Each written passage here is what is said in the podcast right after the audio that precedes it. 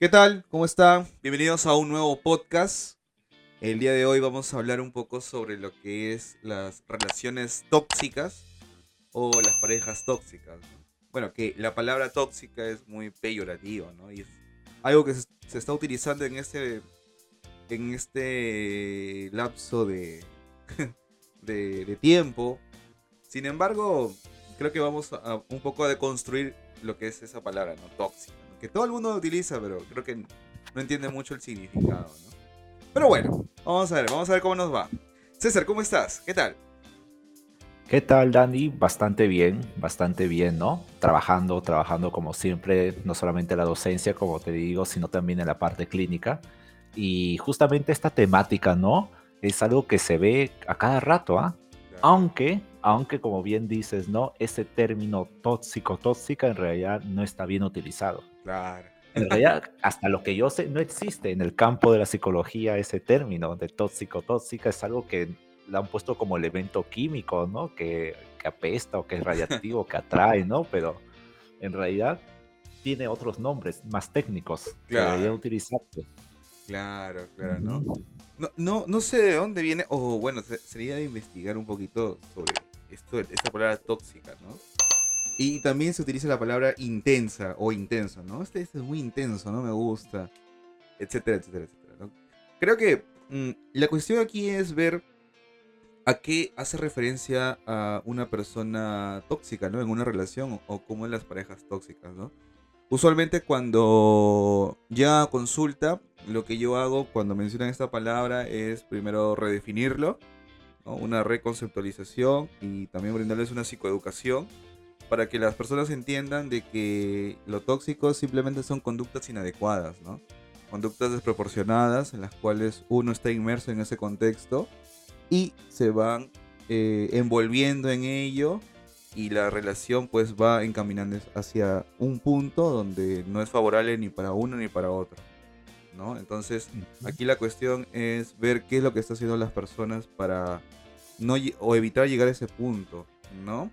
Y comenzamos toda una toda una o varias sesiones, no, no solamente una sesión, sino varias sesiones para ver qué es lo que quieren lograr las personas, ¿no? Me parece muy interesante.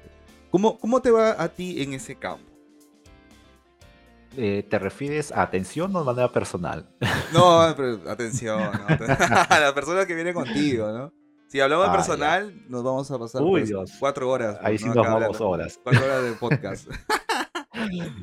Sí, mira, justamente eh, es algo muy, muy común porque muchas veces la persona viene por una temática en particular, pero sale esta palabra, sale esta palabra, ¿no?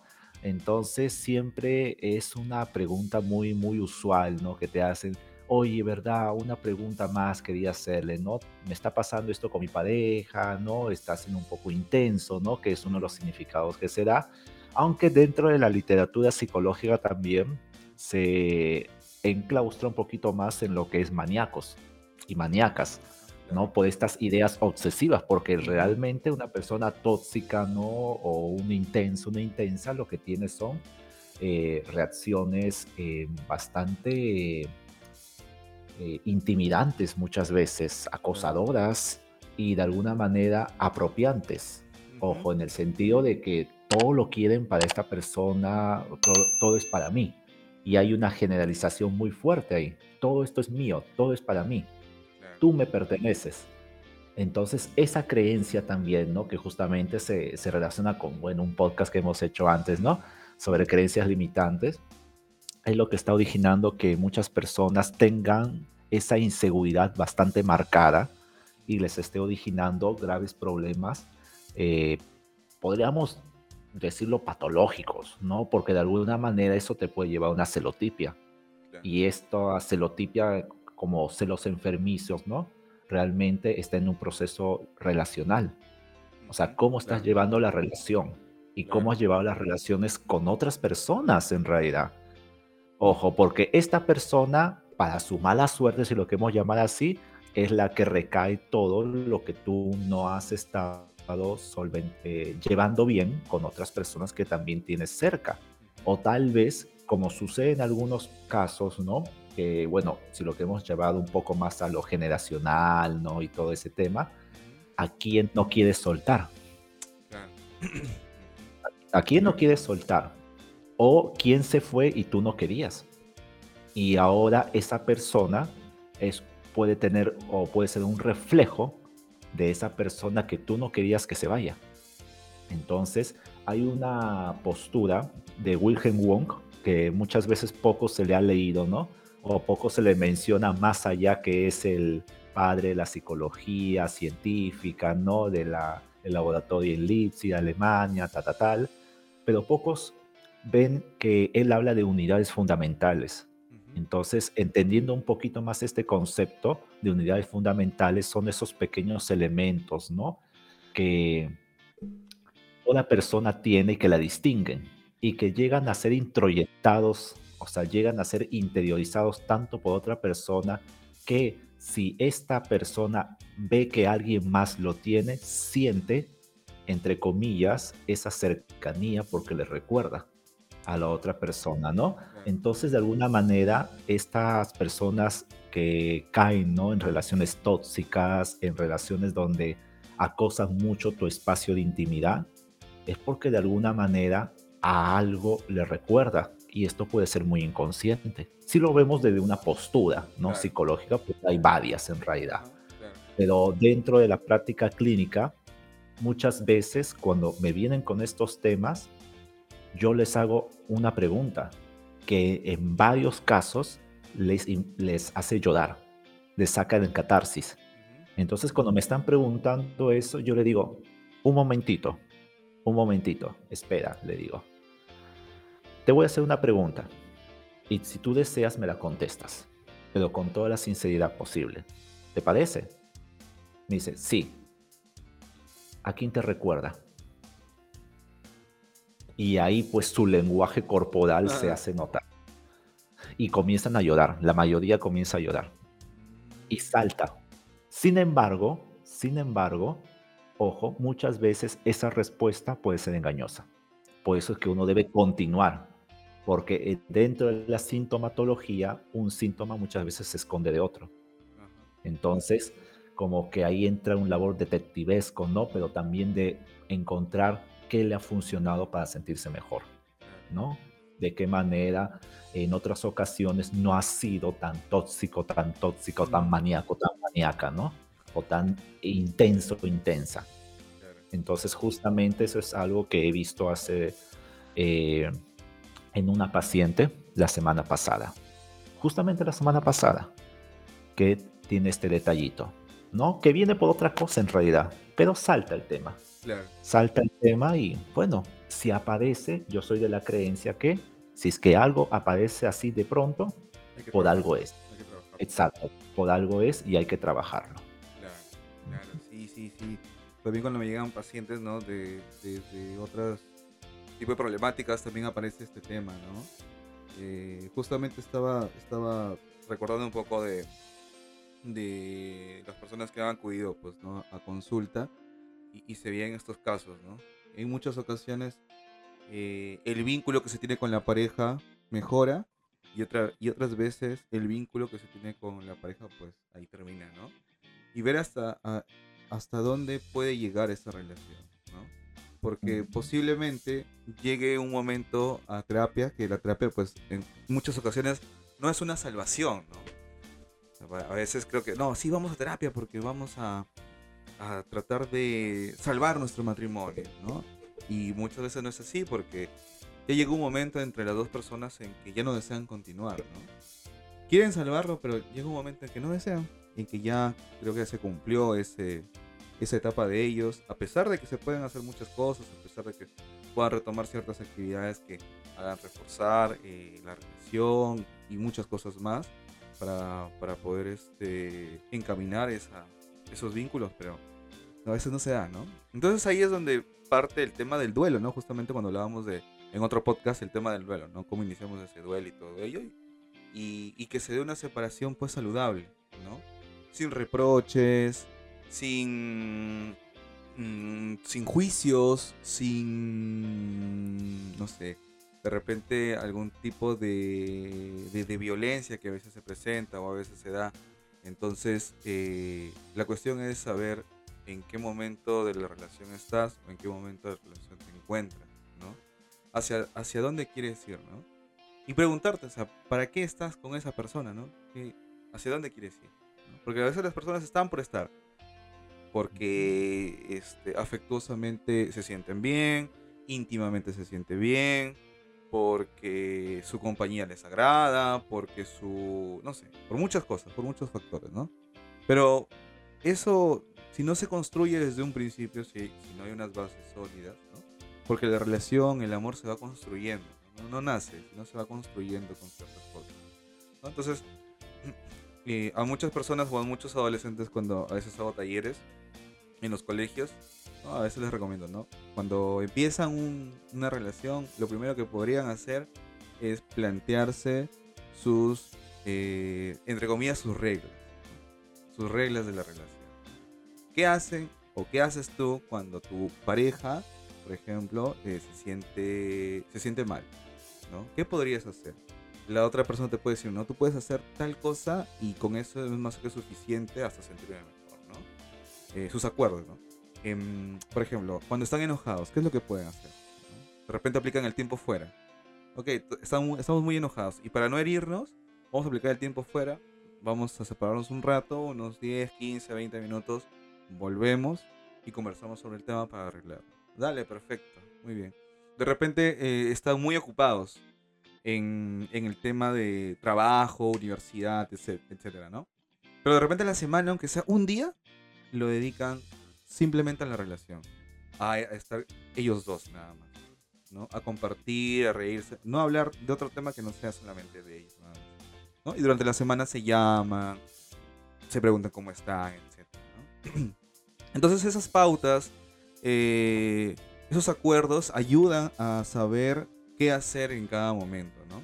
Y ayudas a construir y a fortalecer el vínculo que tienes con esa persona y vas viendo hacia dónde quieres ir. ¿no?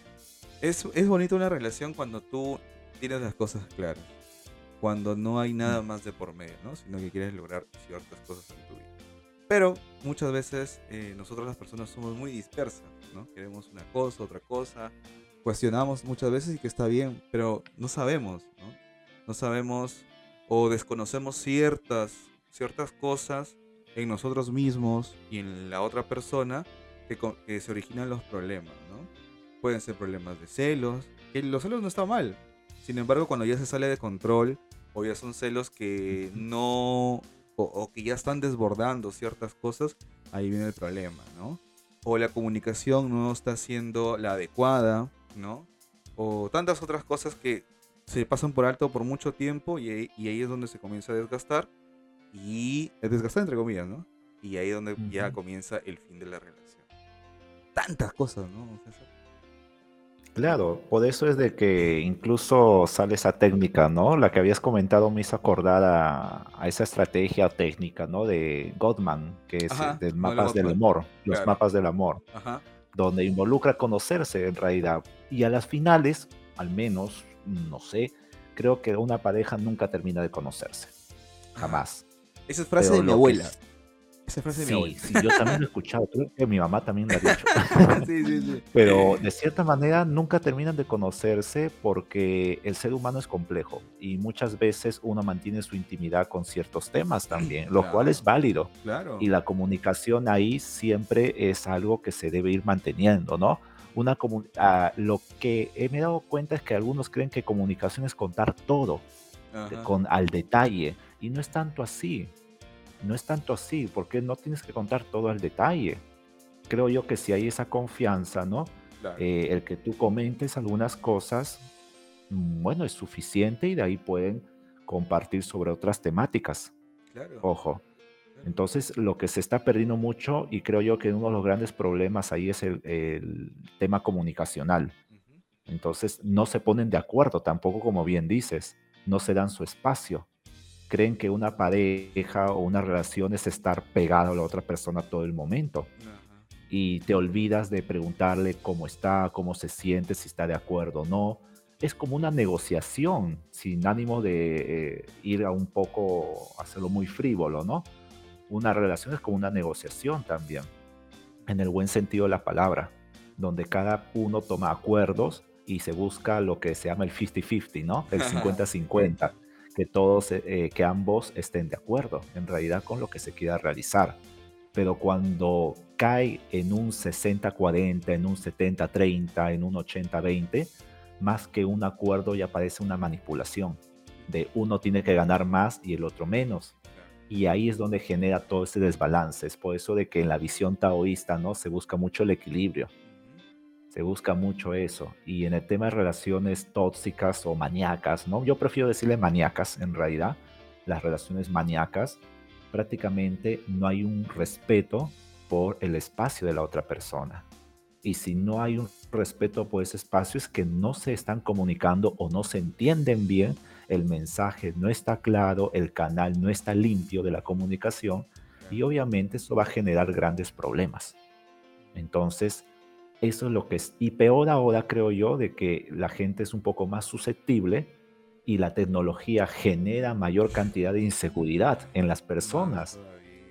Un montón, un montón de inseguridad. Y yo he tenido pacientes de que prácticamente el celular tenían que ponerlo a un ladito por si escribía esa persona para responder lo más rápido posible. Entonces, era un tema de batallar contra lo que venía, su motivo de consulta y aparte con el celular ahí. Y es una desconcentración increíble. Entonces, no se enfocan. Entonces, prácticamente está en una, para mí, en una neurosis constante. Una relación tóxica para mí es una neurosis que en algún momento va a estallar y si estalla, salen los brotes psicóticos. En este caso, celos enfermizos, eh, peleas constantes, invasión de la privacidad a un nivel exagerado y eso al final genera enfermedad y enfermedad orgánica. Enfermedad orgánica. Hasta ese punto. Claro, la psicomatización. Ajá. Hasta ese punto llega. Es increíble. Lo... Así. Mm la, la, cuestión es cuando ya pasa tu umbral de tolerancia, ¿no? Cuando ya estás ya al límite, al borde y comienza toda la, la, cuestión. Justo recordando un poco de los pacientes que me tocan, ¿no? De ciertas cosas que les han pasado y comienzan a, a somatizar. Y tantas cosas que podemos hablar. Pero de repente hay un, un, una parte 2, una parte 3, ¿no? Para poder... Claro. ¿No? Qué bueno. Claro, porque sería bacán eh, ver en una el perfil, ¿no? Claro. Un perfil más exacto de estas personas que están cayendo en esa situación. Claro, bueno, sería, sería interesante este, ver parte 2, parte 3 de, de, relaciones tóxicas. Eh, ver, creo que han salido de Chernobyl. o de Fukushima. o de Fukushima. Puede Bien, ser. para terminar, para terminar el, el, podcast vamos a dar unas recomendaciones, ¿no? Para este tipo de relación. ¿Qué recomendación darías, César? Bueno, en un primer momento tienen que establecer bien la parte de acuerdos uh -huh. y el, la comprensión de la otra persona. Esa técnica de los mapas del amor me resulta es, es, es bastante, bastante eh, básica, pero importantísima. Porque relativamente tú no puedes establecer una relación si es que no conoces a la otra persona. Ojo, y conocerla no significa solamente ver en sus buenos momentos, sino también cómo se llevan en los malos si hay una discusión que se soluciona por palabras y si se está viendo de que hay una incomodidad constante, entonces preguntarnos para qué sigo ahí. Claro. Eso ya es psicoterapia. Claro. O sea, ya no decirse por qué, sino para qué estoy ahí, para qué sigo. Entonces, ese autocuestionamiento, esa reflexión, creo yo que puede ser muy importante que se tome en cuenta como primera opción porque el tema de las relaciones tóxicas no es solamente lo que uno haga, sino también cómo otra persona esté monitoreando ese proceso. Uh -huh. Y ahí involucra mucho la psicoterapia, porque ya no estamos hablando solamente de una persona, o ni siquiera de dos, sino de tres. ¿Y a qué me refiero con tres? Una de las personas, la pareja y la relación misma. Son tres elementos que se han construido ahí. Entonces hay que ver cómo están esos tres elementos. Porque si no, al final será un tema de violencia y frito, pes frito pescadito, ¿no? Sí, sí, sí, Esa es la cuestión. Bien, bien, perfecto. Y para terminar, eh, lo que yo podría recomendar es que cada aniversario o mensualmente hagan una retrospectiva de las cosas que han venido realizando, ¿no? Las cosas que se hicieron bien y las cosas que están por mejorar. Entonces, de repente en esa cita que tengan, en esa cena, en ese viaje, se puedan a reflexionar sobre ello, ¿no? Mira, ¿sabes? Eh, aquella vez que nos peleamos y anteriormente nos hacíamos daño y ahora nos, nos hicimos un poquito de daño, pero fue menos, ¿no? Ya hicimos algo. Ya ocurrió ese cambio. Ah, muy bien, es punto para nosotros, ¿no? Ahora, ¿qué nos falta mejorar, no? ¿Cómo podría ser la próxima vez que ocurra esto? De repente hay menos reproches, eh, ya no alzan tanto la voz, eh, de repente nuevamente aplican el tiempo fuera, etcétera, ¿no? Entonces, hacer como un tipo de checklist de las cosas que se están realizando de una manera adecuada y la otra es eh, seguir mejorando pues, en, esas cuestiones. Ahora, también el tema del, del, espacio es interesante porque cada uno quiere hacer sus actividades, ¿no? La otra persona te apoya, te ayuda, sí, está perfecto, pero hay veces en que también uno quiere estar con su espacio, en su mundo para realizar sus actividades. ¿no? Eso no significa que le estás alejando a esa persona, sino simplemente necesitas eso. ¿no? Cuando te vas a pelotear o simplemente quieres caminar, quieres pensar o quieres estar con tus amigos, es algo normal, ¿no? Pero eh, dándote cuenta de que quién está contigo, ¿no? ¿Para qué estás con esa persona, ¿no? Entonces, si la valoras o lo valoras, la respetas o lo respetas, es muy importante, ¿no? Eh, la cuestión es que te des cuenta, ¿no? De, dónde estás, hacia dónde vas, qué es lo que quieres, qué es lo que deseas, ¿no? Definir unos, objetivos tanto personales como de pareja. Y ahí es donde te das cuenta, ¿no? Si quieres seguir con esa persona o no quieres seguir con esa persona. Perfecto, muy bien. Nos despedimos y nos reencontramos en la próxima. Un gusto, hasta luego.